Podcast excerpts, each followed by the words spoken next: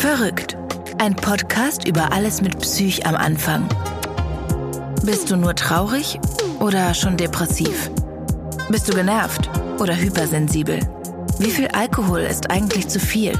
Und wer bestimmt, was normal ist? Dr. Jakob Hein weiß es auch nicht, aber er versucht es wenigstens in seinem Podcast herauszufinden. Das ist verrückt.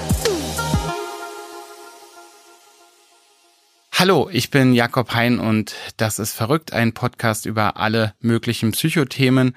Ähm, ich habe heute ähm, eine wunderbare Gästin äh, bei mir eingeladen ähm, und so wie alle meine Gästinnen und Gäste ist sie natürlich nicht meine Patienten, äh, falls äh, diese Frage aufkommen sollte bei den Hörern und äh, Hörerinnen oder Hörern. Ähm, das wäre ja gar nicht ethisch vertretbar und ich hätte auch gar kein Interesse daran. Meine Patienten sind meine Patienten, die soll mal schön für sich geheim bleiben. Und ähm, ich habe heute bei mir eine eine Frau, die ich äh, schon kennenlernen durfte in einer ganz in einem ganz anderen Zusammenhang. Ähm, sie ist ein für mich ein Beispiel für positive Energie. Ähm, sie strahlt ganz viel äh, Lebensfreude und Zuversicht aus. Ähm, sie war ähm, ganz lange in einer ähm, Band junger Frauen, die man sich trotzdem nicht wagen würde, Girly Band zu nennen. Vielleicht sieht sie das anders, aber das werden wir auch gleich herausfinden. Und ähm, sie ähm, spricht auch sehr viel über persönliche Sachen, auch über Schicksalsschläge. Und dazu möchte ich sie natürlich heute befragen in diesem Podcast. Äh, willkommen und guten Tag, Diane Weigmann. Hallo Jakob. Hallo, schön dich zu sehen. Äh, wie, wie, wie hast du zu den Lemon Babies gesagt? Also habt ihr dazu, hattet ihr, habt ihr euch ein Etikett aufdrücken ne, Wir lassen? waren schon eine Girlband, ja. Also ja. Mädchen waren wir auf jeden Fall. Wir haben uns auch weniger als Frauenband als als Girlband verstanden. Ähm, wir haben uns ja wirklich als ganz junge Teenager gegründet. Aber im Endeffekt haben wir da gar nicht so sehr eine Etikette äh, suchen müssen. Letzten Endes hatten alle anderen immer eine Etikette mehr als wir. Ja, stimmt. Das, das, das, dabei helfen einem die anderen so. Ne? Genau. Auch schon nochmal so ein Unterschied, dadurch, dass ihr äh, Frauen wart oder Frauen seid, ähm, ist es auch, gibt's immer so ein Etikett so, bei, während, während sozusagen eine männliche Band wird, da geht's immer um die Musikrichtung mhm. und, und bei einer weiblichen Band geht's immer darum, äh, sind Mädels. Sind Mädels. Und können sie genau, spielen oder Genau. Und, und, und, und genau, wie sehen sie aus? Genau. So, oder, oder es ist immer so ein Kommentar. Ja, okay, wie, wie jemand aussieht, das ist eine All-Boy-Band. Wenn sie jung und attraktiv ist, natürlich auch ein Thema. Dann vor allen Dingen mehr für die Hörerinnen und ähm, im Endeffekt ey, also wir hatten eine lustige Zeit und wir haben immer dann, wenn ein Etikett uns nicht gefallen hat, hm. äh, gemerkt, das ist es nicht. Aber ansonsten haben wir uns nicht einen großen Kopf drum gemacht, wer oder wie oder was wir sind, sondern wir waren einfach. Naja, obwohl aber das jetzt sozusagen so ein Kommentar kommt, irgendwie, ähm, der, der, der, der Gitarrist äh, ging in einer Jeans von auf die Bühne und er trug dazu ein äh, äh aufgeknöpftes Seidenhemd aus, aus schwarzer gekämmter Seide, kommt nicht, während bei den Frauen wird dann schon komplett der, die, die die ganze Kleidung einmal durchbeschrieben in so einer Rezension von so einem Konzert oder so. Möglich. Ich kann mich ehrlich gesagt nicht mehr erinnern. Ja, ähm, du bist, ähm, du, bei dir ist das sehr interessant. Äh, du kommst aus einem sehr bodenständigen Haushalt. Ähm, das kann man wirklich sagen. Dein Vater hat bei der BVG was, also bei der Berliner Verkehrsgesellschaft für unsere internationalen Hörerinnen und Hörer, was hat der bei der BVG gemacht? Der war Oberverkehrsmeister bei der BVG. Also ah, startete okay. als Busfahrer, dann wurde er irgendwann Verkehrsmeister, dann ist aufgestiegen. Oberverkehrsmeister, genau. Musste, also war er ehrgeizig? Also musste er sich dann darum bemühen oder mhm, wird man dann musste, so eingeladen? Soweit ich mich erinnern kann, ich war da auch echt noch klein, musste er auf jeden Fall auch lernen und hat oft Unterlagen und so im, auf dem Wohnzimmertisch verteilt gehabt und ähm, ja, doch, der musste, glaube ich, auch so Prüfungen und so machen. Wie in so einem 60er-Jahre-Film. Der genau. Vater sitzt so mit, mit, mit, mit äh, zusammengekräuselter Stirn am Tisch und, und beugt sich über Unterlagen, lernt irgendwas auswendig und so. Genau. Und dann war er Oberverkehrsmeister. Äh, wo war seine Dienststelle? Also wo hat er gearbeitet? Der hatte äh, einen blauen Dienstwagen, wo oben so ein mhm. äh, kleines äh, Leuchtding drauf war. Damit fuhr er von rechts nach links und A nach B. Und ähm, ich glaube, ähm, so eine ganz feste Dienststelle, so ein festes Büro, wenn er das hatte, weiß ich ehrlich gesagt nicht mehr, wo das war. Aber ich glaube, am Platz der Luftbrücke hatte er irgendwas. Und ich weiß, dass am Fährberliner Platz auch noch was war, wo er ab und zu gearbeitet hat.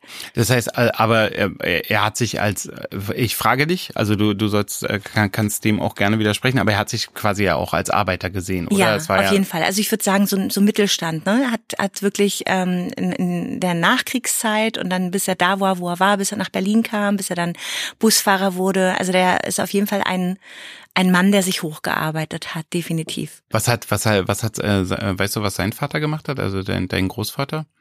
Ähm, ehrlich gesagt weiß ich es nicht ganz genau, aber ich glaube mich zu erinnern, dass er Pförtner war. Ja. Aber ich weiß es nicht mehr so ganz genau. Und, oder nee, dass er beim Zoll gearbeitet hat, glaube ich. Ähm, er hat, glaube ich, beim Zoll gearbeitet. Aber, Aber er ist im Krieg leider verstorben. Okay. Und zwar leider auch echt, glaube ich, so in den allerletzten Kriegsmonaten, wo man ja. auch denkt, das hätte echt nicht mehr sein müssen. Ja, also man, man staunt, aber natürlich sind ähm, in den letzten Monaten des Zweiten Weltkriegs sind viele Menschen natürlich Meist. gestorben, weil, weil wahnsinnig viel auch noch geschossen wurde mhm. und, und noch gemordet wurde. Ähm, ja, da, da lass uns nicht darüber reden. da könnte ich jetzt ganz schreckliche Dinge noch erzählen, die ich irgendwie, an die ich mich noch vage erinnere. Hm.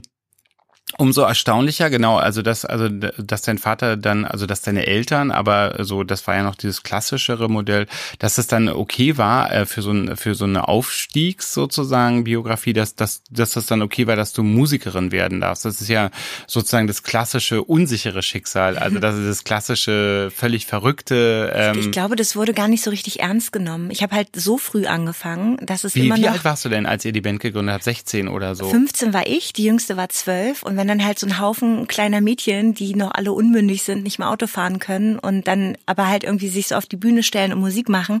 Ich glaube, das ging noch so narrenfreiheitsmäßig als Mädchenhobby durch so. Ja. Und wie wie lernt man äh, wie lernt man als 15-jährige eine 12-jährige kennen, weil da gibt's ja gibt's ja unüberbrückbare ja. Differenzen sozusagen. Es war die Cousine von äh, meiner okay. Schlagzeugerin. Das erklärt. Und diese 12-jährige wirkte aber eigentlich immer von uns allen am ältesten. Sie wirkte wie 13. sie wirkte wie sie wirkte wie 14,5. Ja. Nein, sie war wirklich ähm, einfach äh, mental schon komplett mit uns in einer Ebene. Es war dann, äh, wurde dann eher ein Geheimnis drum gemacht, dass sie noch nicht mal Teenager ist sozusagen. Aber ähm, aber das heißt, das, äh, das war, ihr wart dann eine Band, also sozusagen, wo die Konzerte um 19 Uhr angesetzt wurden, damit die Band um 10 ins Bett kann. Also so eine Art. Die ersten Konzerte haben im Jugendfreizeitheim in Zehlendorf stattgefunden. Das heißt, ähm, die finden sowieso dann irgendwie von 18.30 Uhr bis, weiß ich nicht, 22 Uhr statt. Ähm, aber im Endeffekt. Ähm, aber ihr, ihr wart ja, ihr wart ja, also die Lemon Babies waren ja schon mittelgroß, was weiß ich. Ihr wart nicht Queen, aber ihr das wart. aber auch ein bisschen später. Also es war, wir reden jetzt wirklich von den, von den Anfängen, ja. genau. Ja, war also das so oder ja. oder oder war die die damals zwölfjährige dann 16? Also sie ähm, sie war noch ein paar Jahre bei der Band, ist dann aber auch ausgestiegen ähm, und letzten Endes zu dem Zeitpunkt, wo wir wirklich aktiv waren, also mit auf eigene Tourneen fahren, ähm, wirklich regelmäßig an irgendwelchen Wochenenden spielen, gingen wir zwar alle noch zur Schule, aber waren auch alle zumindestens so weit mündig, dass wir auch abends länger aufbleiben durften so seid ihr dann auch euren Familien entwachsen sozusagen, dass ihr dann irgendwie diese, also ihr habt dann irgendwie plötzlich schon Geld verdient, als ihr, als es noch ein Mädchenhobby ja. war. Ja, es gab auf jeden Fall so eine Art Selbstständigkeit und so eine Art mh, mm, Selbstverständlichkeit auch, die, glaube ich, meinen Eltern ähm, da jetzt, also es gab halt nie den Punkt, wo ich sagte, so Mama, Papa, ihr werdet es nicht ahnen, jetzt werde ich Musikerin, sondern die waren es einfach so gewöhnt, dass ich da mein Ding mache, dass sie zwar ab und zu die Frage stellten, also vor allem mein Vater, wie sieht's denn aus? Willst du denn jetzt auch mal was Vernünftiges machen? Ja. Aber ähm, die Frage stellte sich ab dem Moment, wo meine Eltern tatsächlich dann endlich, und bei mir dauerte das tatsächlich leider auch am längsten, ich glaube nach sieben Jahren oder so, die die Band existierte, ähm, waren sie dann endlich auf einem Konzert. Und nachdem sie das gesehen haben, haben sie nie wieder Fragen gestellt, sondern Ehrlich? mich unterstützt. Also sie fanden das gut. Also die, okay. Ja, sie fanden es gut, aber sie haben es halt vorher irgendwie nie hingekriegt. Also meine Mutter und mein Vater lebten ja dann auch, als ich Teenager war, später getrennt. Ja. Ähm, und meine Mutter hatte halt immer die Ausrede, du, wenn der Vater ähm, irgendwie nach Berlin kommt, ähm, aber es ist so spät abends und ich da als, als alte Frau, was soll ich da und im verrauchten Club und so und ich komme doch da nicht hin und nicht weg. Und letzten Endes war es dann so, dass es irgendwann den Tag X gab, wo mein Vater da war, wo meine Mutter, wir alle zusammen waren, weil sie, sie ich glaube, ihr Geburtstag wurde gefeiert. Und an und? dem gleichen Tag nachmittags hatte ich, also nicht mal abends in einem Club, sondern nachmittags Open Air eine Show. Und dann habe ich halt gesagt, so, wenn ihr heute nicht kommt, dann äh, kündige ich dann euch. Dann lasse ich mich scheiden. Genau, dann lasse ich mich von euch scheiden, kündige ich die Kindschaft. Und äh, dann waren sie da und waren wirklich richtig stolz und ähm, haben es, glaube ich, zum ersten Mal auch begriffen, was ich da eigentlich mache. Wow.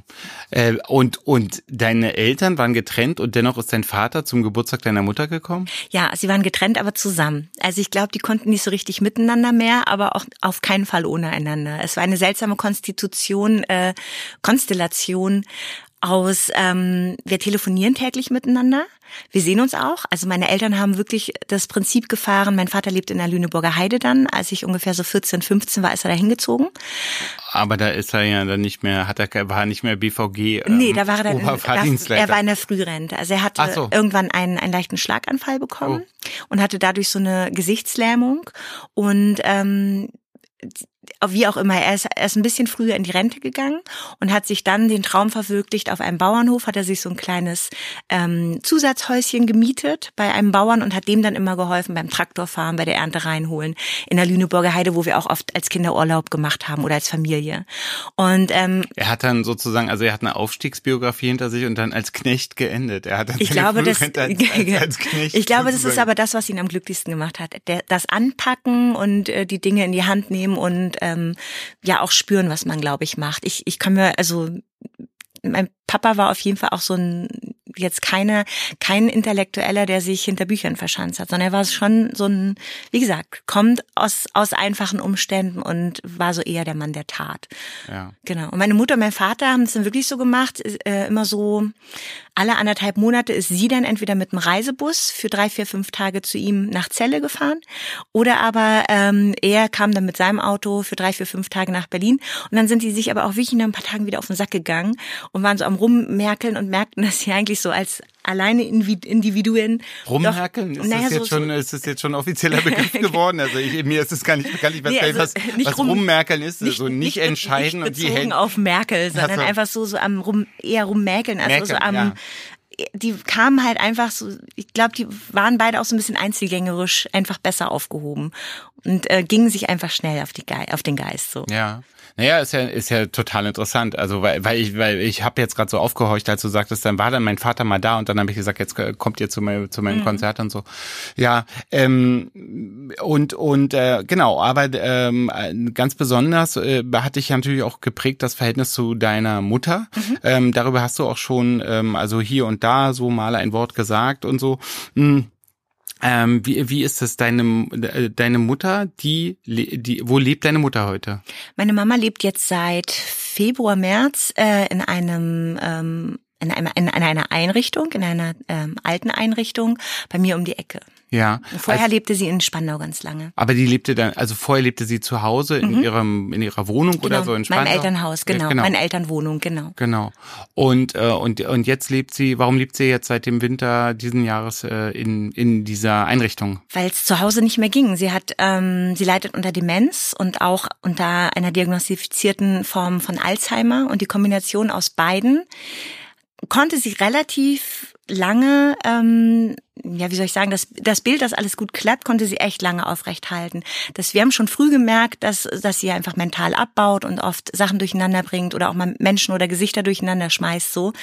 Ähm, aber solange sie immer wusste, wer wir sind, solange sie immer einkaufen gegangen ist, solange sie ihre täglichen Spaziergänge gemacht hat, meine Mutter äh, läuft wirklich viel oder lief auch immer viel, ähm, haben wir uns da keinen Kopf gemacht. Aber irgendwann haben wir dann doch gemerkt, so ähm, zu Zeiten, wo wir anrufen, ist sie auf einmal da statt unterwegs oder also so sie hat einfach ihren Rhythmus so geändert. Wenn sie Ach. normalerweise unterwegs war, ist sie auf einmal da und ähm, liegt aber noch im Bett und zu Zeiten, wo wir dann anrufen und sie erwartet haben, ist sie noch unterwegs und wir machen uns Sorgen, wo sie ist und haben dann rausgefunden, dass sich so ihr Rhythmus ganz wahnsinnig verschoben hat. Wie hat er sich verschoben? Also, also man muss dazu sagen, wenn du wenn du wir sagst, dann ist nicht, dass du wahnsinnig geworden bist genau, und dass oder es auf einmal siebenmal gibt. Genau, nee, von dir in der Mehrzahl sprichst du sprichst wahrscheinlich von deinen Geschwistern, genau. genau. Ich habe einen Bruder und und eine Schwester. Und vielleicht, äh, also du du lebst auch nicht allein, vielleicht äh, genau. er unterstützt sich sogar dein dein dein Partner ein bisschen. Ja, wobei wenn es um, um meine Mutter und so geht, ist es schon so, dass meine Geschwister und ich sehr eng da im Austausch sind. Da haben wir auch so einen Geschwisterchat und äh, da könnte man ein ganzes kleines Buch mitfüllen, was da so äh, drauf stattfindet. Also es ist uns aufgefallen. Es ist uns auch aufgefallen, weil ein, ein lieber Bekannter von mir, der hat bei ihr alle zwei Wochen geputzt. Und der hat dann auch irgendwann gesagt, du Diane, ähm, es sieht immer noch top aus bei deiner Mutter. Sie ist nach wie vor streng, aber sie hat äh, kein Geld mehr, um mich zu bezahlen und hat ernsthaft gesagt, such doch mal bei mir in der Wohnung. Und das ist ein Satz, das hätte meine, also meine Mutter ist wirklich, sie hat immer darauf geachtet, nie zu viel Intimsphäre äh, freizugeben. Ähm, und selbst wenn sie hat sie sich vor dem Fernseher umgezogen? Nee, das nicht. Nicht, aber sie, sie Nee, weil das, das hat mein Großvater das nicht gemacht, weil dann, dann sieht ja der Nachrichtensprecher, sieht ihn ja dann Ach so, süß. Das war nicht drin. Nein, süß. Ähm, nein, also es ist, ich glaube, sie hatte einfach niemals einem Fremden und selbst wenn sie Ralf, so hieß er, dann schon auch ein Weilchen kannte, sie hätte grundsätzlich nie jemanden erlaubt, in ihren Sachen rumzuwühlen. Ja. Und auf einmal war sie so verzweifelt und konnte das nicht überspielen, dass sie kein Geld mehr hatte und auch für den Moment ihr nicht mehr einfiel, bei welcher Bank sie eigentlich ist und wo eigentlich ihre Bankkarte ist, dass sie wirklich gesagt hat, äh, such doch mal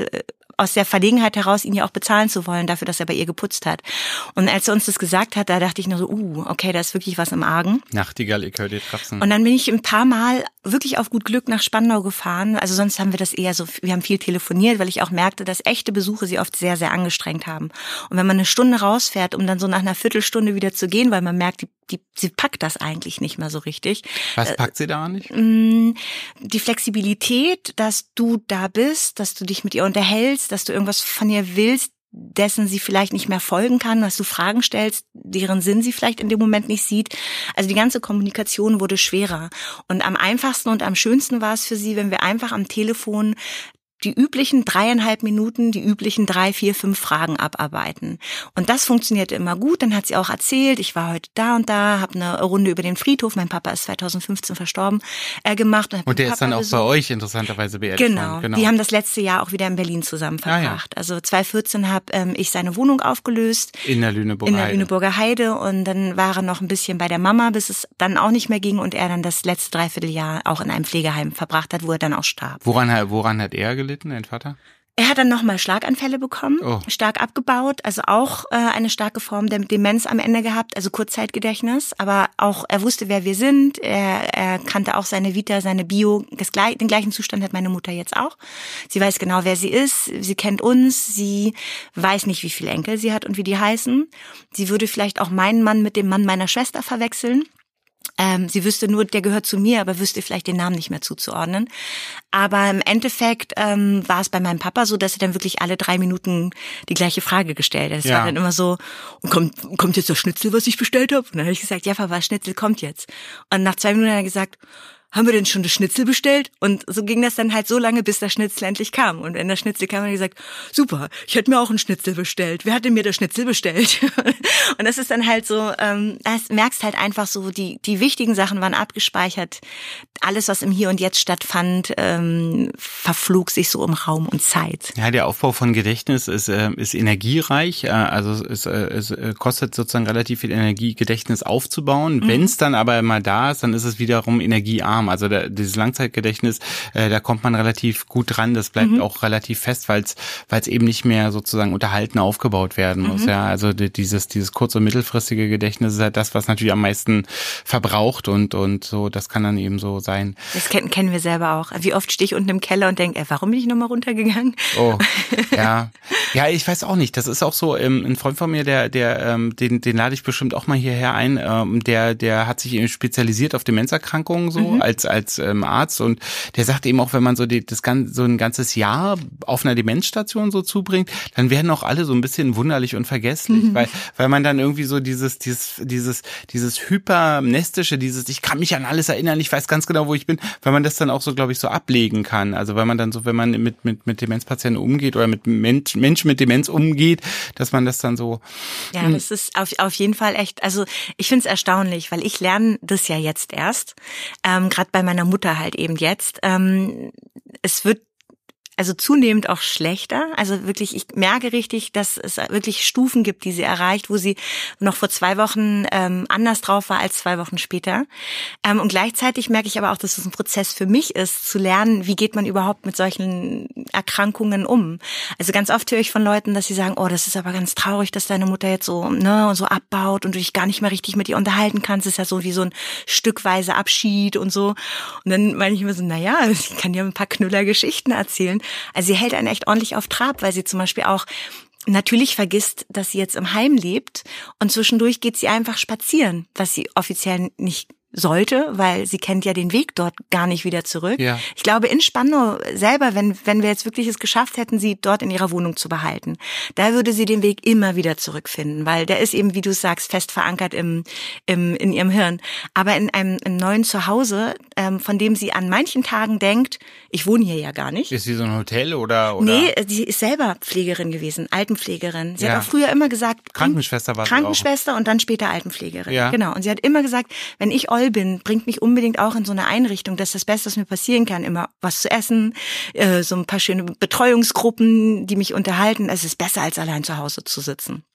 Und, Wie siehst du das ähm, für dich? Also ich meine, du bist noch ein bisschen hin, Ich habe du noch ein bisschen bist. hin, genau. Aber man weiß das ja auch nicht Du, wiederum. man weiß nicht, wie man wird. Also es ist schwierig. Ich sehe auf der einen Seite, wie sehr sich die Leute dort Mühe geben, wirklich allen gerecht zu werden und ähm, auch was es für eine Arbeit ist, all diesen Charakteren zu begegnen, ihnen sie zu versorgen, zu beschäftigen, ähm, mal ein liebes Wort, aber auch die vollgeschissene Bettdecke zu wechseln und den Geruch zu ertragen von Menschen, die sich halt dann irgendwie zigmal am Tag einpinkeln müssen. Und auf der anderen Seite stehst du da und denkst so, wuh, also so die Variante alten WG, bis es wirklich nicht mehr geht. Wir könnten die ja auf jeden Fall mal im Auge behalten. Also, dass sich gegenseitig helfen, solange man wenigstens geistig oder körperlich noch halbwegs fit ist, das würde ich natürlich präferieren, weil ähm, sexy ist so ein Pflegeheim nicht und so eine Einrichtung. Es ist, das sind Möbel, die da schon drinstehen. Du kannst da ein paar Bilder aufstellen. Es riecht nach alten Menschen. Ähm, wie gesagt, das Wichtigste ist und steht und fällt eigentlich damit, wie sind die zu dir? Meine Mutter genießt es zum Beispiel sehr, dass es da immer Essen gibt und Trinken gibt. Das hat sie in den letzten Wochen wirklich vergessen. Also es, da war ich auch stehen geblieben. Ich bin ein paar Mal sporadisch zu ihr gefahren, um zu gucken, wie es ihr geht. Und der Kühlschrank war komplett leer. Und sie hatte dann aber immer Ausreden wie, na, der Laden hatte zu. Und ich Ja. habe dann auch später erfahren von Nachbarinnen, dass sie ihm wirklich nachts um 22, 23 Uhr bei tiefstem Winter mit einem Strickjäckchen bekleidet rausgegangen ist und dann die Nachbarin dann äh, gesagt so hat so Hermann, geh mal mit dem Hund hinterher. Sag ihr mal bitte, dass sie wieder nach Hause kommen soll und Reichelt schon zu hat.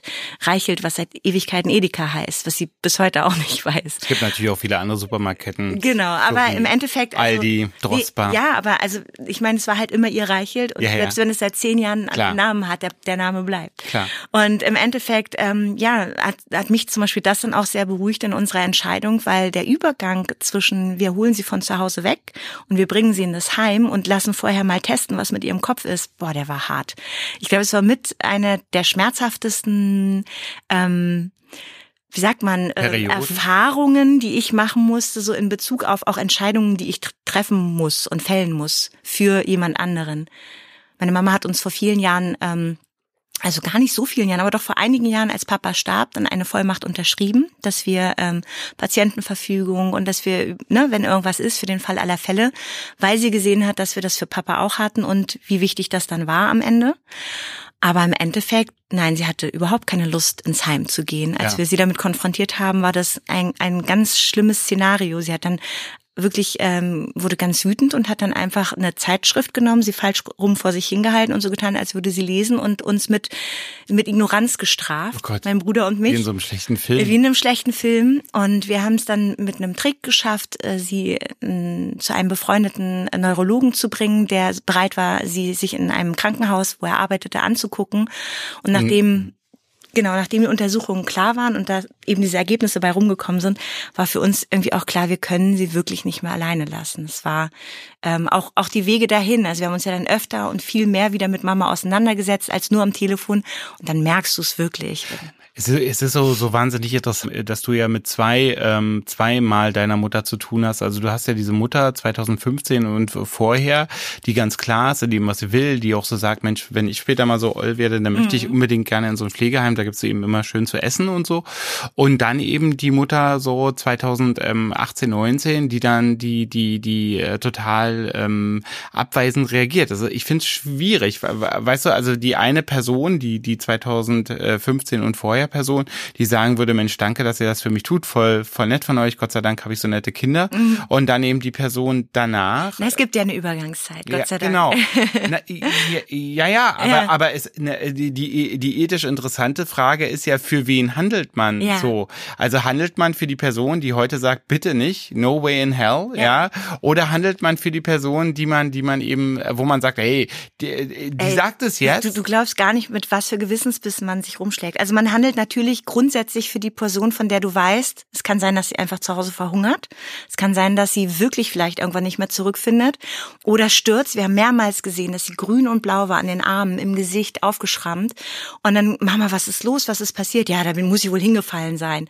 Hat dir jemand geholfen? Nee, da wollte mir wahrscheinlich noch jemand die Handtasche wegnehmen. Und dann merkst du schon so dieser leichte Verfolgungswahn, diese grätzige Art, die auch ähm, Menschen dann bekommen, wenn sie äh, an dieser Krankheit irgendwann leiden. Also das hat sich ja Naja, weil alles ja, weil ja die Welt auch so Ja. unendlich kompliziert ist, weil man es ja wirklich, also weil sozusagen für euch ist es halt schwer, nicht nachvollziehbar, für deine Mutter ist es gar nicht nachvollziehbar. Genau. Die wusste das ja selber alles nicht. Ich meine, die ist los, die wollte zu Reichelt einfach Butter kaufen Ja. und und und irgendjemand hat dann die Uhr auf 22:30 Uhr gestellt. Ja. Also das äh, so, Ja, genau. ne, also wir wir immer sind ja nur sozusagen so wie Secondhand betroffen. Die die die die Person äh, lebt den, lebt den ganzen Tag betroffen. in diesem Ding, ja. Ja, das ist, das ist wahr. Also ich, ich weiß nur, dass ich ähm, wahnsinnige Gewissensbisse hatte, als wir als Kinder entschieden haben, wir gehen jetzt mal los und gucken, ob es Pflegeheime gibt, wie lang sind da die Wartelisten, was müssen wir eigentlich tun. Und haben in der Zwischenzeit von dem Arzt eine Bestätigung bekommen, dass definitiv sowas wie eine Pflegestufe wahrscheinlich bald notwendig ist und ansteht. Und letzten Endes hatten wir großes Glück, gleich das erste Heim, das ich auch schon kannte, weil ich damals ähm, mich schon mal damit dafür erkundigt hatte wegen meines Papas, aber er ist dann am Ende woanders hingekommen, ähm, hatte Kapazitäten und hat dann gesagt, wagen Sie es doch einfach. Sie und Ihr Bruder fahren Sie doch mal nach Hause, holen Sie doch mal Ihre Mutter. Wir machen einfach mal so den kalten Sprung ins Wasser. Der ist auch der kalte Sprung ins Wasser für Sie, also für Sie als Kinder. Denn Sie haben sich mit dem Thema zwar auseinandergesetzt, aber Sie haben es nie in Gedanken wirklich durchgespielt. Was passiert denn eigentlich, wenn? Und das haben wir dann gemacht. Wir sind an dem Tag dann zu meiner Mutter ähm, die leider wieder vergessen hat, dass wir kommen und uns deswegen um einige Stunden versetzt hat. Um einige Stunden, wo war sie? Also spazieren. Ob, sie's glaub, ob du es glaubst oder nicht, sie war ausgerechnet an dem Tag tatsächlich einkaufen, so dass ich dann auch noch dieses Gewissensbisse Ach hatte. so. Sie kann's doch. Sie hat doch auf einmal wieder Geld. Sie hat scheinbar ihre Karten wiedergefunden, die letzte Mal noch verloren oder weg waren. Scheinbar weiß sie doch noch, wo ihre Bankfiliale ist und sie war einkaufen. Das, das war auch keine gute Voraussetzung an dem Tag, weil du natürlich die ganze Zeit denkst, tue ich ihr Unrecht, hatte, hat sie in diesem Konstrukt, was sie immer erzählt, dies und das funktioniert nicht, das und das war nicht. Aber ich habe sie ja gesehen, sie war wirklich bestimmt mindestens zehn Kilo abgemagerter. Die Haare, die sie sonst immer kurz und adrett trug, waren ziemlich lang und mit Klammern nach hinten gemacht. Und äh, sie öffnet uns ähm, äh, die zwischendurch immer mal wieder im Schlafanzug. Äh, Und sie war eigentlich sonst immer Punkt 5 Uhr, 6 Uhr morgens wach und ist früh ins Bett gegangen um 20 Uhr ähm, und war immer angezogen. Und all diese Sachen waren auf einmal wieder überschüttet von diesem Gefühl, oder tun wir ihr Unrecht? Darf sie als Rentnerin einfach auch mal Schlafanzughosen anziehen? Darf sie als Rentnerin auch einfach mal nicht zum Friseur gehen?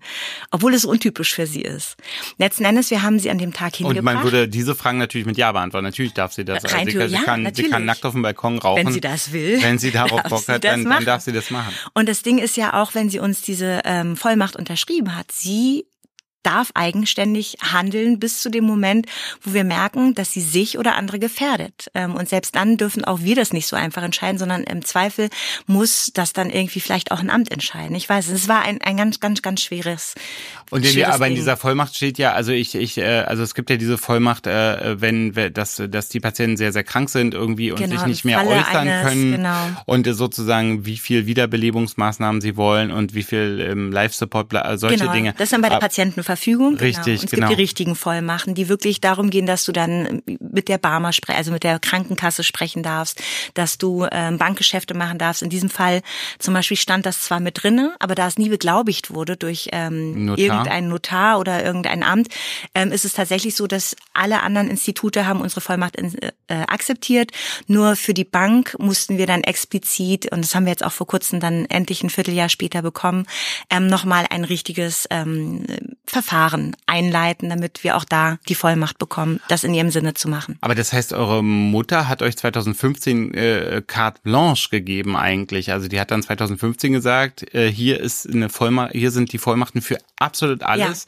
Al- Also ihr hättet sozusagen, wenn ihr, wenn ihr gemeine böse Menschen wärt, äh, dann hättet ihr ihr 2015 sie ruinieren können sozusagen. Nein, also ähm, wie gesagt, die Bank passt sehr genau auf, was in so einer Vollmacht drinne steht und solange das nicht, solange sie nicht mit uns zur Bank geht und sagt, hier, das sind sie und wir, ich will das so. Ähm, und die sich natürlich dann auch bei einer Bank überzeugen können, ist sie denn klar? Ja. Ähm, und das war zum Beispiel auch der Grund. Die Bank sagte, woher wissen wir, dass sie nicht schon 2015 Demenz erkrankt war? Und wenn ich ehrlich bin, in Ansätzen war sie es. Mit sie war Sicherheit, natürlich ja. klar genug zu sagen, ich unterschreibe das, weil ich weiß, wie wichtig das war, auch beim Papa und dass ihr alles regeln konntet. Aber ähm, sie äh, trotzdem hat sie bestimmt schon zu diesem Zeitpunkt mal vergessen, wo sie ihr Portemonnaie hingelegt hat. Und wusste sicherlich nicht die Geburtstage aller Enkel. Das definitiv nicht. ganz sicher sogar. Und im Endeffekt, ähm, ja, für mich war es wirklich ganz schwer an dem Tag, als dem wir sie ins Heim brachten. Ist sie Also dann habt ihr so ein, so ein, so ein, genau, so einen Kaltstart einfach Genau, wir sind einfach ja, hin. Ja. Was habt ihr gesagt? Ihr Wir sind, also wir in, in dieser Stunde oder in den zwei Stunden, die sie uns versetzte, waren wir schon in der Wohnung. Ich habe noch einen Schlüssel zur Wohnung und haben dann angefangen, schon mal eine Zahnbürste und ein paar Klamotten einzupacken und dachten, wir nutzen mal die Zeit, weil wenn wir das vor ihren Augen tun würden, die würde, die würde sagen, nein, was wollt ihr, was habt ihr vor, ihr garstigen Kinder? Und letzten Endes ähm, also es klingt jetzt wirklich so hart, aber das war wirklich das Schlimmste für mich und ich habe so unfassbar viel geweint in der Zeit, weil du einfach nicht weißt, also ich weiß immer, was ich mache. Ich weiß immer, wenn ich eine Entscheidung fälle, kommt die tief aus dem Bauch oder aus dem Herz. Ich habe ganz selten in meinem Leben lange über Sachen nachdenken müssen. Ich bin sehr, ähm, ich bin ein Mensch, der eigentlich immer weiß, was richtig ist und was falsch ist. Und in dieser Zeit fühlte sich alles, egal wie ich es geplant hätte, falsch an. Eine kurze Unterbrechung. Vielen Dank fürs Zuhören. Dieser Podcast ist vollkommen unabhängig, damit wir ihn euch überall zur Verfügung stellen können. Wir haben uns entschieden, unabhängig zu bleiben von Portalen, Redaktionen, der Industrie oder anderen großen Playern des Gesundheitswesens. Trotzdem wird dieser Podcast professionell produziert und das verursacht ein paar Kosten. Hm, naja, wenn ihr euch, so wie wir, wünscht, dass es mit Verrückt weitergeht, brauchen wir eure Unterstützung. Empfehlt uns weiter, verlinkt uns, schreibt uns auf Facebook, was wir besser machen sollen. Aber natürlich helft ihr uns noch mehr, wenn ihr dieses Projekt auch durch Spenden unterstützt. Ihr findet uns auf dem Portal Steady unter Verrückt der Podcast. Jede Spende hilft uns wirklich weiter. Danke. Und jetzt zurück zu Verrückt.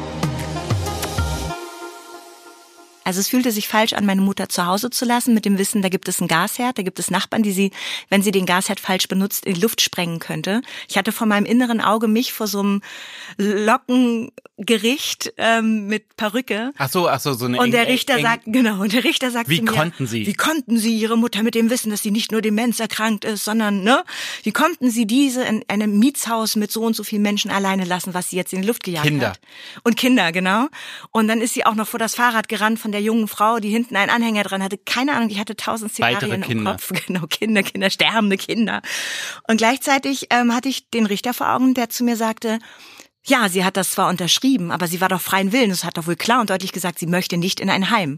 Wie konnten sie eine freiheitsentraubende Maßnahme äh, vollziehen? Das geht nicht, das Es dürfen gibt, sie es nicht. gibt, es gibt eine Konflikttheorie, ähm, äh, die ich sehr interessant finde und da wird eben so gesagt Stadien von Konflikt, ja, und da gibt es eben so die, die leichteren Konflikte und da, da kommt man raus mit einer Win-Win-Situation. Also dann sozusagen beide, beide lernen was und so und gehen raus aus dem Konflikt und dann ist eine Win-Win-Situation. Dann gibt es die etwas stärkeren Konflikte und da ist es dann so, da geht es um Gesichtsverlust und solche Sachen das ist dann eine Win-Lose-Situation. Einer gewinnt, einer, der andere, äh, der andere verliert und derjenige, der da interveniert, kann dann der Schlichter sein, ja. Und dann gibt's und das finde ich so interessant, dass du jetzt immer den Richter siehst, ja, in, in beiden Situationen. Und dann gibt's eben sehr hoch eskalierte Konflikte. Das kann ja aber auch innere Konflikte sein. Und das ist dann eine Lose-Lose-Situation. Egal wie, man verliert immer. Und, Ja. und derjenige, der es entscheidet, ist nämlich ein Richter. Also das ist so interessant, weil Lustig. es ist. äh, war so echt der größte Konflikt, aber war es auch. also es ist eben so ein großer Konflikt. Es, da, da, es gibt keinen Gewinner. Es, und, Nee. und, man sucht als Mensch immer danach. Ne? Man sucht als Mensch immer so, äh, man würde eben gerne, dass der liebe Gott kommt und sagt, Jane, das hast du richtig gemacht. Genau, äh, irgendeiner, der ihm die Entscheidung abnimmt Genau. in diesem Moment, wo du zum ersten Mal wirklich nicht weißt, was fühlt sich richtig an. Das war, das war echt krass, wirklich. Ich habe so viel geweint in der Zeit, weil die erste Nacht verlief super. Meine Mutter ist da hingekommen, las dieses Schild, so Pflegedomizil, und sie so, ach ja, hm, ja, ist es dann jetzt soweit? Naja, muss dann wohl mal sein, ne? Ist ja cool. Und wir so, so wirklich mein Bruder und ich, wir guckten uns nur so an, so, oh, wow, das ist, ist, das ist zu schön, um wahr zu sein. Das, äh, dann kommt sie rein ins Zimmer, ja, ist das jetzt mein Schrank? Na, wollen wir da mal die Sachen reinlegen? Also hat nicht einmal hinterfragt, warum wir die Sachen dabei haben.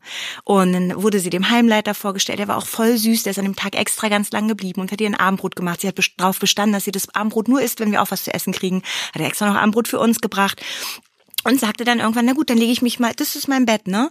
Dann lege ich mich da jetzt mal rein.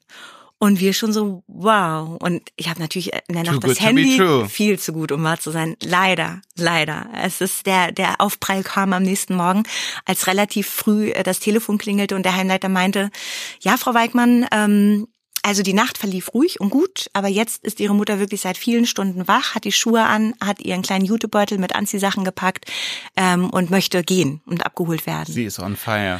Und genau, und sie läuft hier hoch und runter und ist auch nicht nicht freundlich gerade zu uns. Und ähm, mich halt hin, habe versucht, sie zu beruhigen und meinte, guck mal, Mama, hier gibt's eine Friseur, möchtest du dich und was ich alles getan habe. Und ähm, am Ende landete ich dann doch beim Heimleiter und meinte, was soll ich denn machen? Sie will gehen. Ich kann sie doch nicht gegen ihren Willen festhalten. Und der Heimleiter hat sehr, sehr cool reagiert und hat gesagt, es, es gibt Folgendes. Es gibt die Patienten, ähm, auch, und so sehen das auch tatsächlich die Polizei, so sehen das die Ämter und, und ähm, die höheren Instanzen, über die wir Die gerade Richter. sprachen. Die Richter. Mit den weißen Mit den Puderperücken. weißen Puderperücken und den Löckchen und dem Hammer in der Hand. Du weißt, dass es in Wahrheit oft sehr ähm, nette Frauen sind, die man dann trifft. Man ist dann immer richtig enttäuscht. Man erwartet so einen vergrämten Hauptsache, Mann. sie haben auch Löckchen und einen Hammer in der Hand. Nein, nein, nein. Also nicht, nicht in Deutschland. Auf jeden Fall, ähm, der war sehr nett und meinte, es ist folgendermaßen, wenn sie wirklich an der Tür steht, wenn sie vor der Tür steht, rüttelt und ruft, sie möchte rausgelassen werden, wenn sie wirklich Leute angreift, tätlich oder ganz laut nach der Polizei verlangt, dann ist es Freiheitsentzug und dann müssen wir sie gehen lassen. Aber sie haben ja gesehen, in welchem Zustand ihre Mutter ist. Sie haben gesehen, wie sie hier ankam, sie haben mir von der Autofahrt berichtet, was da alles passiert ist.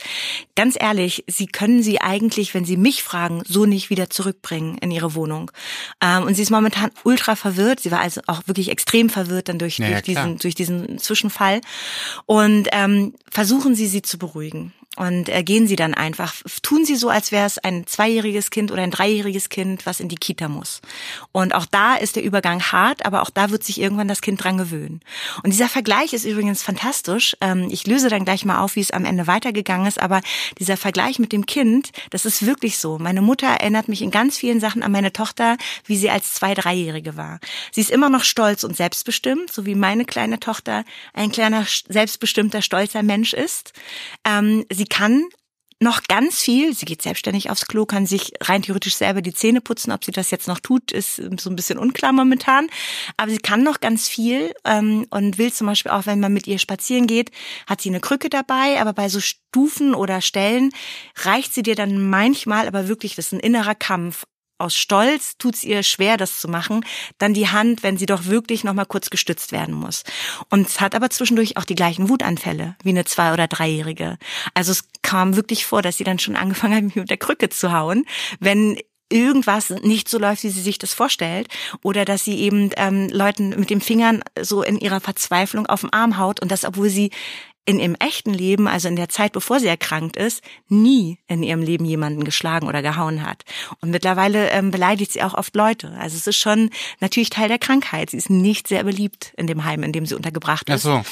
Und ich kann es verstehen, weil sie wirklich, ähm, ja, einfach sehr eine zu diesen wirklich bösen und grätzigen alten Damen gehört, aber eben immer nur partiell. Zwischendurch, wenn sie lächelt, geht die Sonne auf und wenn sie uns sieht, ist sie auch Zucker. Aber wie gesagt, es ist fremden Menschen quasi nicht mehr möglich, äh, diesen Teil meiner Mutter kennenzulernen. Ach so, okay. Ja. Also so, also sie hat dann mal gute Laune, aber das, äh, sie lässt dann ihre Freundlichkeit nicht anderen angedeihen Nee, oder nee, so. dann eher uns oder ähm, oder wenn sie so für sich ist. Aber ähm, wenn jemand anderes was von ihr will, ist sie nach wie vor überfordert und reagiert dann eher so mit mit Zickigkeit oder plumpen, eher garstigeren Antworten. Vor allen Dingen eben, wenn sie aufgehalten wird. Wenn jemand sagt, wo wollen Sie denn jetzt hin?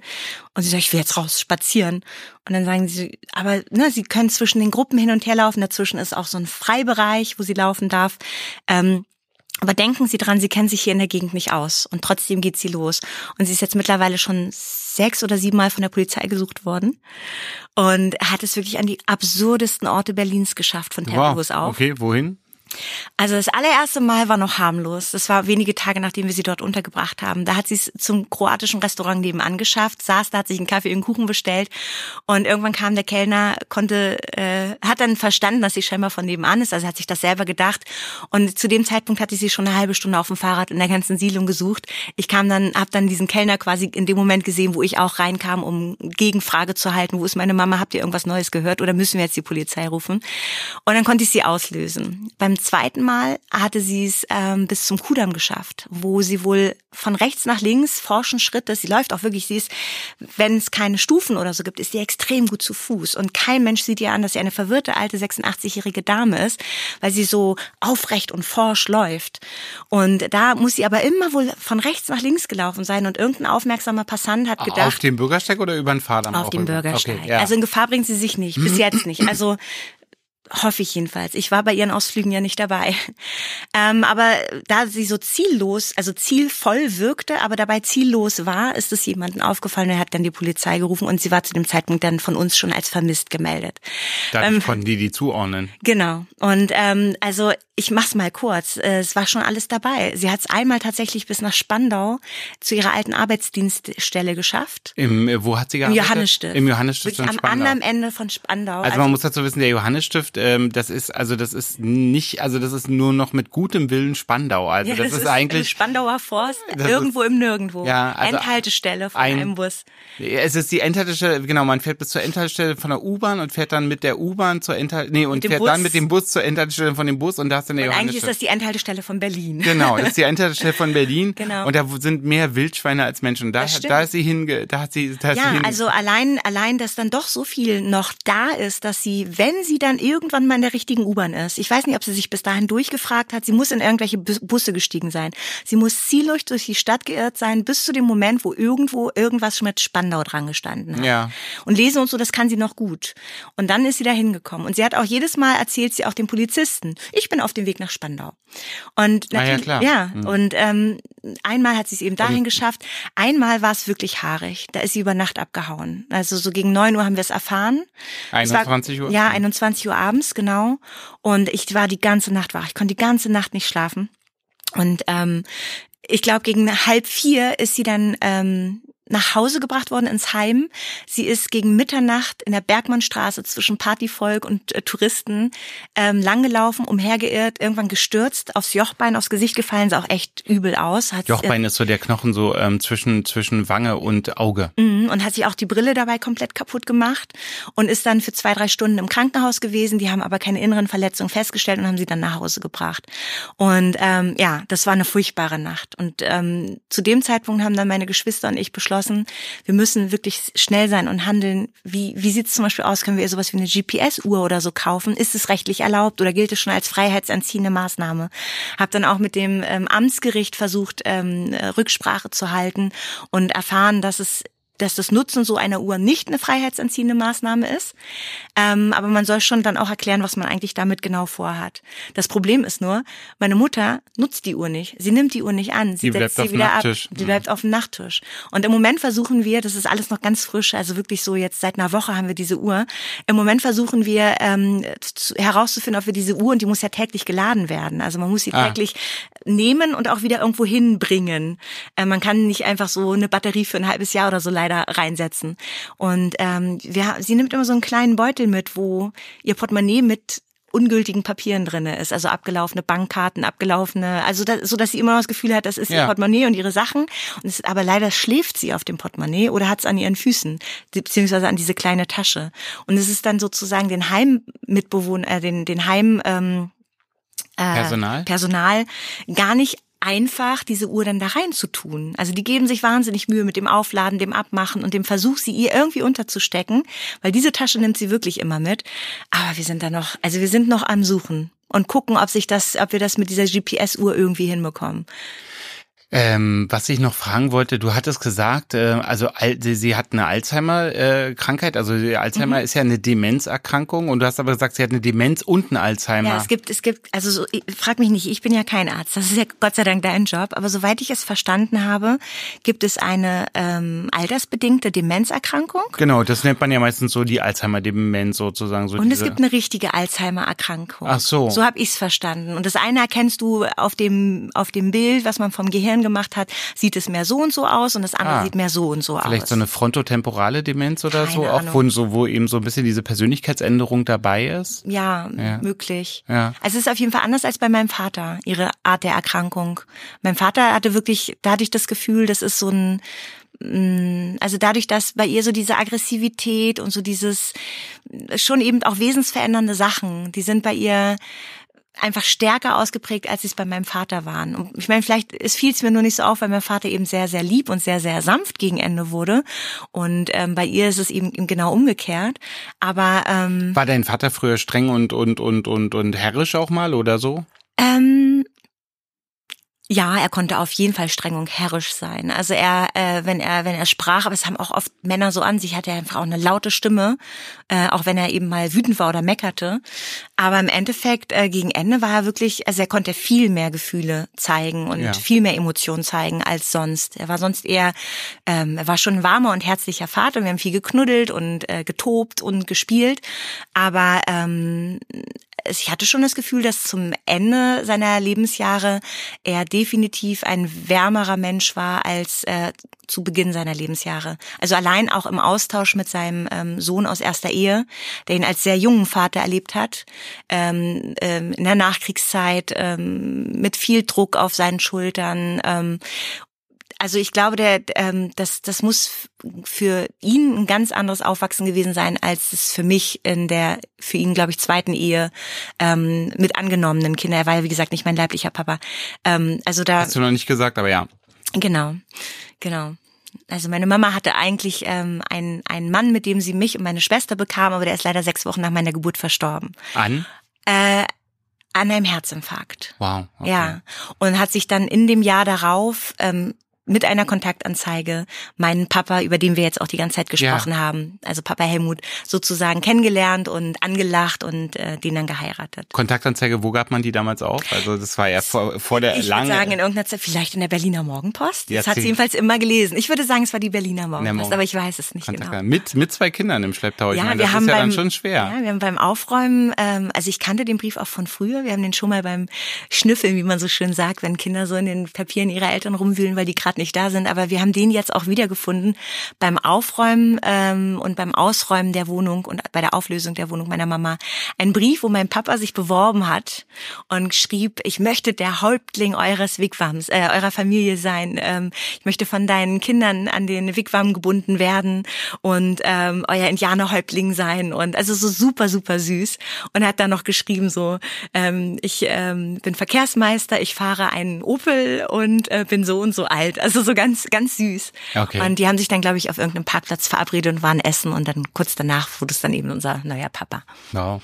Ähm, man muss dazu sagen, ähm, also ich äh, höre dir sehr gerne zu. Ich finde das total interessant, ähm, auch was du erzählst und wie offen du darüber sprechen kannst, über diese schwierige Zeit mit deiner, mit deiner Mutter und ihrer Demenzerkrankung, die dann eben sozusagen erstmal langsam anklopft. Es ist ja auch ein bisschen so dieses, äh, diese, äh, diese im Heimutterbringen ist auch ein bisschen, äh, man, also die Menschen, die dann Demenzerkrankungen bekommen, die laufen laufen ja so über sehr dünnes Eis. Also mhm. es läuft alles wunderbar in der Wohnung, so mhm, in dem genau. Kontext, in dem Vertrauten. Und mit einmal. Und dann, und jeder Besuch ist dann eine Anstrengung oder auch so eine Urlaubsreise, auch wenn es mit dem Reisebus wäre, wird dann auch ganz äh, schwierig, weil plötzlich die Umgebung mhm. neu ist. Ich kann mir auch vorstellen, dass als ihr mit ihr ins Heim zuerst gefahren seid, dass sie das dann so einfach so gewohnt ist zu überspielen in den letzten Jahren, dass sie das dann auch überspielt hat. Also, Vielleicht war sie auch müde oder dachte, es findet irgendeine Untersuchung statt. Ich weiß Oder dass sie dann so, genau, dass sie einfach so tut, also so gewohnt ist, immer so zu tun, als ob sie weiß, was los ist, obwohl mhm. sie es irgendwie seit Jahren teilweise nicht mehr weiß, dass sie dann auch so, ah ja, okay, alles klar, euch mhm. so eine, so eine, so eine. Die Tage danach war sie leider das war wirklich schlimm. Da war sie dann eigentlich klarer, oder? Ja, also es war, sie war so, sie war klarer und verwirrter zugleich. Ich weiß nicht, ob ich das so beschreiben kann. Also zum einen ähm, zum einen hat sie wirklich, sie hat Sachen gesagt wie, wenn das der Papa wüsste, dass ihr mich in ein Heim abschiebt, das ist doch hier ein Heim, wo bin ich denn hier? Und dann wieder drei Minuten später, wo bin ich denn hier eigentlich? Mhm. Und äh, wir haben dann gesagt, Mama, aber hier bist du betreut, hier kriegst du was zu essen. Und dann hat sie auch gesagt, du warst schon immer das schlimmste Kind von allen, was halt überhaupt nicht stimmt, weil ich, ich weiß, dass sie wirklich alle ihre Kinder immer geliebt hat und ähm, es immer ein gutes Verhältnis von, von uns gab und ähm, hat, hat dann schlimme Sachen gesagt, also Sachen, die man auch mit nach Hause nimmt, wo man sagt so, oh, äh, oh, das, das nimmt einem einfach mit und dann guckt sie dir in die Augen und meint es aber wirklich ernst. Also hält dich wirklich für den Teufel, der ihr Böses tut. Und du machst es natürlich, damit sie nicht verhungert, nicht verdurstet, damit sie nicht bei irgendeinem Sturz sterbend irgendwie im Flur liegt und keiner kriegt's mit. Auf der Straße irgendwie. Oder auf der Straße in irgendein Auto rennt. Und naja, und es fühlt sich aber so falsch an. Also ich habe wirklich so viel geweint in der Zeit abends. Und das Ding ist, ähm, dann hat sie zwei Tage ist sie durch die Flure gelaufen. Wirklich, sie kam überhaupt nicht runter. Und dann habe ich in Absprache mit dem Heim gesagt, gebt ihr ein Beruhigungsmittel. Ich habe auch nochmal mit dem Neurologen telefoniert, mit der Befreundeten, der die genau, Diagnose genau. gestellt hat. Und der meinte, gebt ihr dieses Mittel, damit sie erstmal schlafen kann. Sie braucht jetzt erstmal Schlaf, weil sie ist einfach innerlich total aufgewühlt. Und dann hat sie auch wirklich einen ganzen Tag lang geschlafen und danach war sie so klar wie nie. Und das war der Tag, wo so nach vier, fünf Tagen, die sie dann mittlerweile da in diesem Heim verbracht hatte, endlich so, ähm, wenn ich das gewusst hätte, dass es dann eigentlich auch relativ schnell geht. Also es war, ich dachte, das wird jetzt immer so sein. Ich dachte, das ist jetzt die nächsten zwei Monate, das nächste halbe Jahr lang werde ich mir ein Leben lang anhören müssen, wie sehr sie mich hasst und was ich ihr angetan habe. Und oder ich knicke ein und bringe sie nach zehn Tagen wieder nach Hause. So, wir hatten ja noch gar nichts entschieden. Wir wollten es ja einfach erstmal Ja, testen. Aber nach vier, fünf Tagen war sie dann ausgeruht, stand vor mir und zum ersten Mal hörte sie sich die Option an. Wo bin ich denn hier? Und dann sagte ich ihr zum zehnten Mal, du bist in einem Pflegeheim, du bist ganz in der Nähe von uns. Ach, du wohnst hier in der Nähe? Und ich so, ja, ich wohne hier in der Nähe. In welchem Bezirk sind wir? Und dann habe ich gesagt, ja, in Tempelhof. Du kennst dich nicht gut aus, aber ich bin da und wir können viel spazieren gehen. Und dadurch, dass es so nah ist, kannst du auch mal zu uns auf die Terrasse. Wir können im Garten sitzen. Sie hat sich zum ersten Mal überhaupt die Optionen angehört. Angehört. Und du hast dir was zu essen und du kannst aber auch wirklich, na, du kannst hier tolle Sachen machen. Und dann hat sie halt auch gesagt so, habe sie auch gefragt, willst du spazieren gehen? So, nee, heute nicht. Ich bin, bin noch müde, meine Beine sind noch müde. Aber wenns Wetter schön ist, will ich gerne spazieren gehen. Und das klingt doch schön, dann lass uns das doch mal ausprobieren. Und dann habe ich das auch meinen Geschwistern berichtet. Die haben auch, mein Bruder, der sie auch viel besucht hat, meine Schwester lebt, lebt nicht in Berlin, ist dann seltener da, hat dann auch gesagt, es gibt Tage, an denen Mami total mit sich im Reinen ist und ihr bewusst ist, sie ist jetzt in einem Pflegeheim. Und auch mit ihrer Situation im Reinen Genau. ist. Ja. Und es gibt aber Tage, an denen glaubt sie, sie ist nur zu Besuch da und kommt irgendwann wieder zurück nach Spandau. Das sagt sie dann auch. So, nee, ich muss mich mit denen nicht anfreunden. Ich bin ja bald wieder zu Hause. Und es gibt sogar Tage, an denen sie denkt, sie ist Pflegerin dort. Dann sagt sie, nee, mit den anderen Patienten sitze ich nicht an einem Tisch. Die sollen mal in ihrem Patientenraum sein. Wir gehen jetzt mal am Schwesternraum vorbei. Personalkantine. Genau, Person, nach, genau, so nach dem Motto. Und das ist natürlich auch lustig. Gleichzeitig war aber ihr auch, glaube ich, wirklich vieles vertraut, weil sie das ja eben jahrelang selber kannte, selber in so einem Heim gearbeitet Ja. hat.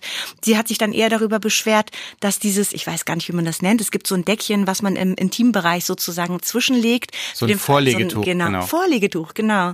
Und ähm, das, genau, das dann, wenn wenn es mal feucht oder nass wird, nicht das ganze, die ganze Matratze leidet. Und da hatte sie sich noch beschwert, dass es ein bisschen zu kurz war, dass sie, ähm, dass, dass, dass sie das anders eingesteckt haben möchte und hatte so ein paar andere Handgriffe einfach, wie sie es haben möchte. Aber wie gesagt, das Personal geht da super süß auf sie ein und dafür, dass sie nicht besonders viel zurückgibt, finde ich, geben die ihr echt eine Menge. Also ich versuche immer besonders nett zu denen zu sein, um so ein bisschen wettzumachen, was meine Mama ihnen leider nicht mehr geben kann. Ja. Ähm, ja, äh, du bist äh, also du bist eine sehr emotionale Person. Also äh, das das meine ich als großes Kompliment. Also du bist ja ähm, äh, wie wie jetzt alle, die bisher zugehört haben, merken, du bist ja nun alles andere als äh, also du bist ja auch sehr sehr klug und kann, kannst sehr gut denken, dich sehr gut artikulieren. Aber du bist ein Mensch, der auch sehr gefühlsmäßig ähm, lebt sozusagen oder der der so. Ähm, es ist ja auch ganz schön schwierig. Ähm, du, also du du machst Musik, ähm, du machst Musik für dich, auch auch für andere so. Du ähm, du du bringst äh, bringst äh, Alben raus und singst Lieder über Positivität und so. Wie wie wie wie machst du das dann in so einer schweren Zeit? Also das ist dann einfach, also ge- gehst du dann in einen anderen State of Mind oder sagst du alles ab oder ich meine, du musst ja auch von irgendwas äh, Ja. deine deine deine Miete bezahlen. Nee, es ist, ähm, es wird einfach noch reingeschoben. Also ich gebe wirklich zu, dass das ganze letzte halbe Jahr, ähm, also 2019, auch wirklich das für mich forderndste Jahr meines Lebens war. Also dazu kamen noch Todesfälle im Freundeskreis, also wirklich Sachen, die, die, ähm, Kein wo auch. Reihenfolgen nicht stimmen, wo du, wo du emotional sehr, sehr dran zu kämpfen und zu knabbern hast und wo du aber auch für Menschen da sein möchtest. Also wo du es wirklich willst, weil du einfach weißt, Menschen, die dir wirklich viel bedeuten, die brauchen dich jetzt auch. Und gleichzeitig musst du aber auch mit einer Trauer klarkommen, weil du die Menschen, die gegangen sind, auch kanntest. Und dann eben diese Geschichte Wohnungsauflösung, dann auch noch diese Geschichte mit äh, die Bank akzeptiert die Vollmacht nicht. Also so, wo Ach du so, denkst so, wo dich so, um so juristische Belange auch das noch so juristischen Kram, Wo man, wo man, wo man so hingehen möchte und sagen muss, also Du musst es mir nicht noch schwerer machen. Genau, man möchte so sagen, man möchte sagen, gucken Sie mal kurz, ich mache mal kurz mein Fenster. Ich, Genau. so mein, wollen, mein, Sie, wollen Sie mal für zwei Tage kurz tauschen? Sie gucken mal kurz, wie es mir geht und danach reden wir Dann, nochmal dann drüber. gucken Sie doch mal, ob ob es nicht doch einfach mit einer kleinen Unterschrift Ob ginge. sie mir nicht einfach entgegenkommt, so ein Millimeterchen. schön. Wär's. Nee, also es ist ähm, und dann auch noch eine Tour gespielt und gerade in der Tour, in der Tour war es wirklich auch noch am schlimmsten und gleichzeitig, das, das sage ich immer wieder, hat die Tour mir auch ein bisschen das, das Leben gerettet, weil dadurch, dass ich dann mal für so sechs, sieben Tage, ich war ja auch immer so zwei, drei Tage zu Hause, dann drei, vier, fünf Tage auf Tour und ne, dadurch, dass ich da Zeit hatte in einem Bus, wir sind mit dem Nightliner gefahren Oh. und ich konnte dann immer, abends gab's super Input. Also wenn du auf der Bühne stehst und die Menschen kaufen deine Musik und geben dir Komplimente, dann gehst du mit einem wirklich guten Gefühl und einem schönen Gesprächen im Bandbus, mit, mit äh, denen ich unterwegs war, äh, gehst du Das schlafen. sind natürlich ähm, ähm, Musiker, also du, du bist jetzt lang dabei, das heißt, du arbeitest nur mit Leuten zusammen, die du auch magst. Nee, in de, ja, genau. Aber in dem Fall war es auch eine Support-Tour. Ich durfte Anna Los und ihre Band supporten. Und es war einfach, wir sind zusammen in einem Nightliner gefahren. Und es war wirklich, es gab schöne Gespräche abends und einen guten Austausch und eben, wie gesagt, tolle Auftritte. Und dann bist du abends, wenn du im Be- Bett liegst, schläfst du einfach erstmal ein. So. Ja. Und dieses Grübeln findet in der Zeit mal kurz nicht statt. Und am nächsten Morgen, ich lag in so einer kleinen Kabine, in, in einem Nightliner, in, das sind dann halt so Schlafkojen ähm, auf Rädern und nachts wird gefahren und morgens ist man dann schon am nächsten Ort, an der nächsten Location. Und kann diese aber meistens erst gegen elf oder zwölf Uhr mittags betreten. Komplett verdrehte Uhrzeiten. Normalerweise bin ich wirklich schon ab sechs Uhr, halb sieben Uhr wach. Und in dem Fall durfte ich dann irgendwie bis neun oder zehn schlafen und hatte dann noch eine Stunde Zeit in dieser Koje, ja, per SMS oder per Chat mit Freunden mich über all das, was passiert ist, auseinanderzusetzen oder zu schreiben oder auch zu weinen tatsächlich oder einfach für mich zu sein. Also ich musste sozusagen mit fremden Menschen erstmal auf Tour gehen, um die Zeit für mich alleine zu haben, all diese Sachen, die in der Zeit passiert sind, überhaupt mal zu sortieren und klar zu kriegen. Und es war wirklich das Beste, was mir passieren konnte, weil ich glaube, wenn ich in dieser Zeit dann auch noch Butterstullen schmieren, Kinder von der Kita abholen oder Schule abholen, dies und das und jenes noch gehabt hätte, so war das ein toller Ausgleich. Also ich hatte die Möglichkeit, in einer speziellen Situation alle Sachen zu sortieren und mit einem, mit so einem, ja, so Yin-Yang-Ding da irgendwie rauszukommen. Aber letzten Endes, das wird jeder kennen, wenn er in eine Extremsituation kommt. Du kannst es dir nicht aussuchen. Du kannst ja nicht dann deinen Job auf einmal abstellen. Du kannst nicht deine Familie auf einmal hinten anstellen. Ja, also ich, also ich finde das gut, dass du das sagst. Also Ich glaube, es ist auch dieser, dieser, dieser bodenständige Hintergrund, den du hast, würde ich total unterstützen. Auf der anderen Seite denke ich eben auch, ähm, äh, ist natürlich das Besondere an deinem Job ist natürlich auch, dass es, dass es ja eine Emotionalität erfordert. Also sozusagen, also du ähm, gibst ja positive Energie auf der Bühne. So, also so, also das ist eben, also dein, dein Job ist ja eben nicht irgendwas, äh, ja, also weißt du nicht, mein Job ist auch ganz schön schwer, wenn es mir sehr schlecht geht, ja. Das glaube ich dir. Weil, also jetzt so, ich möchte jetzt kein Mitleid. Nee, aber, ich glaube das dir wirklich aufs ja, Wort, weil Aber, aber auf der anderen Seite, ich glaube, ich glaube, ich glaube auch, da muss man auch aufpassen. Künstler haben auch so eine so schnell so eine Arroganz gegenüber anderen Jobs, so, dass man so denkt. Aber wenn- so, wenn man, weil wenn man ganz genau überlegt, wen möchte man denn eigentlich? Also wer soll seinen Job einfach machen, wenn er schlechte Laune hat? Also bitte auch nicht der BVG-Fahrdienstleiter, der dann irgendwie ähm, einen Unfall möglicherweise verursacht. und auch nicht der Künstler, der dann äh, auf der Bühne steht. Also ich hatte das schon. aber dann lieber der Künstler, der auf der Bühne steht, Nee, es ist als auch der schwer. Es Fahrdienstleiter. war wirklich, also es war auch schwer, weil ich erinnere mich, dass ich äh, nachts von äh, München nach Berlin zurückgegangen bin, um bei der Beerdigung eines Kindes zu sein. ist Und ähm, einfach schrecklich. zwei Stunden, drei Stunden später dann in äh, Leipzig auf der Bühne stand und äh, für, eine, für die halbe Stunde äh, strahlen musste. Es fiel mir an dem Tag erstaunlicherweise recht leicht.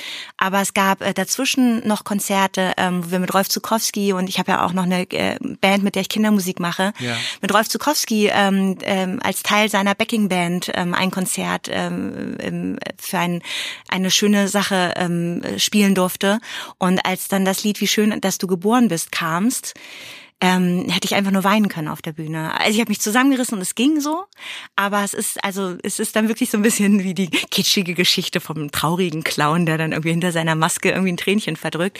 Und, Naja, aber ja. es ist, äh, also, also sozusagen, es gibt so eine Art von Kinder, Kindermusik-Event sozusagen, wo sogar, also ich finde, da hat sich auch was bewegt, so, so positiv, Mhm. aber es gibt so eine Art von Kindermusik, äh, wo so getan wird, als ob die Welt aus rosa Luftballons besteht Mhm. und wo, also das ist so die Verabredung sozusagen, alles ist gut und so und wir sind Freunde und wir Ich meine, wie schön, dass du geboren bist, ist halt ein Geburtstagslied. Ja, Wenn du weißt, ja, du hast irgendwie zwei, drei Tage vorher ähm, hat eine deiner engsten Freundinnen ein Kind verloren. Es ist so, es ist, fühlte sich einfach alles so abstrus an. Ja, Und, also ähm, allein wenn du es erzählst, ja. könnte man weinen. Also Ja. das ist, ist, ist, ist äh, ausreichend schlimm. Also genau. Ja, aber letzten Endes, wie gesagt, ich, ich glaube, das Geheimnis bei Sachen, die dich im Leben fordern, ist, du musst immer wieder probieren, eine Auszeit zu finden oder zu schaffen oder Gespräche mit Freunden zu finden.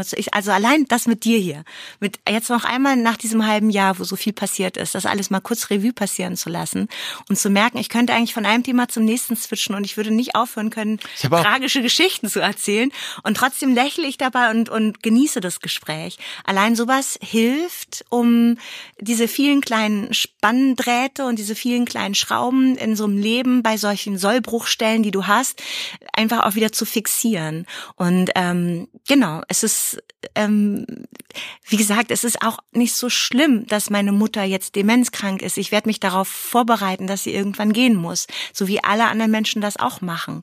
Es ist ähm, auch nicht schlimm, eine Wohnung aufzulösen. Es ist nur dann schlimm, wenn gleichzeitig viele andere Sachen passieren. Und ähm, klar, Verluste und gerade wenn Reihenfolgen nicht eingehalten werden, die sind schlimm. Da kann ich nicht schönreden. Aber im Endeffekt, wir müssen alle mit allem, was kommt, immer irgendwie umgehen lernen und versuchen, die Bälle in der Luft zu halten. Und manchmal zerbrechen wir dran, manchmal schaffen wir es, ähm, das gut hinzukriegen. Ich mache mir halt vor allen Dingen einfach Sorgen um, um Menschen ähm, in meinem Freundeskreis, denen schlimme Sachen passiert sind. Und das ist eigentlich das, was mich am meisten beschäftigt, dass ich, äh, dass ich einfach möchte, dass andere auch nicht dran zerbrechen. Ich ähm, muss jetzt dringend diesen Podcast beenden. Das oh hat, hat, hat, hat zwei verschiedene äh, Gründe. Der, der wichtigste ist, äh, dass, äh, dass ich nicht möchte, dass du das hier übernimmst, weißt du? Weil wenn die mitkriegen, ähm, wie interessant und gut du bist, dann, dann, dann habe ich ja hier nichts mehr zu suchen. Also dann bin ich meinen Job los, äh, mein, mein hochbezahlten Job. Ähm, und zweitens, ähm, und zweitens ist auch die Zeit vorbei. Mhm. Äh, ja, äh, Diane, ich hatte mir so ein bisschen vorgenommen, ähm, vor, also vor, also ich hatte mein Konzept sozusagen war, dass ich gerne mit dir äh, darüber sprechen wollte, ähm, was für Dinge sozusagen äh, passiert sind, auch in deinem Leben, die auch äh, schwierig und tragisch sind, auch n, zu erfahren sozusagen diesen Umgang mit mit mit ähm, mit demenzerkrankten Angehörigen und gleichzeitig ähm, auch noch so ein bisschen für für mich, aber eben auch für unsere Zuhörerin ähm, die die Quellen deiner Positivität irgendwie anzuzapfen. Und ähm, ich möchte mir gerne selber auf die Schulter klopfen und sagen, das ist mir sehr gut gelungen. Ähm, ich ähm, es war sehr sehr sehr toll und schön mit dir zu sprechen. Ähm, du bist äh, du bist ein Vorbild für mich. Ähm, das, äh, das ist äh, das ist gut und und schön, dass es dich gibt und und äh, wenn alle so wären, wäre die Welt äh, soweit ganz in Ordnung. Und ähm, ich hoffe, dass äh, dass es ähm, auch rüberkommt und auch beim Hören äh, ein ein so gutes Gefühl ähm, hinterlässt. Ähm, ich wünsche dir natürlich noch ganz viel Glück und Kraft und sowas. Und ähm, wir sehen und hören uns bald wieder. Ähm, ja, mein Name ist Jakob Hein und das war verrückt. Verrückt wird produziert von mir, Jakob Hein, und ist eine Produktion von Bose Park Productions. Ausführende Produzentin ist Sue Holder und wir nehmen auf in den wunderbaren Studios von Bose Park. Wenn ihr uns unterstützen wollt, denkt bitte dran, Steady ist ein Portal, wo ihr dies tun könnt. Tschüss.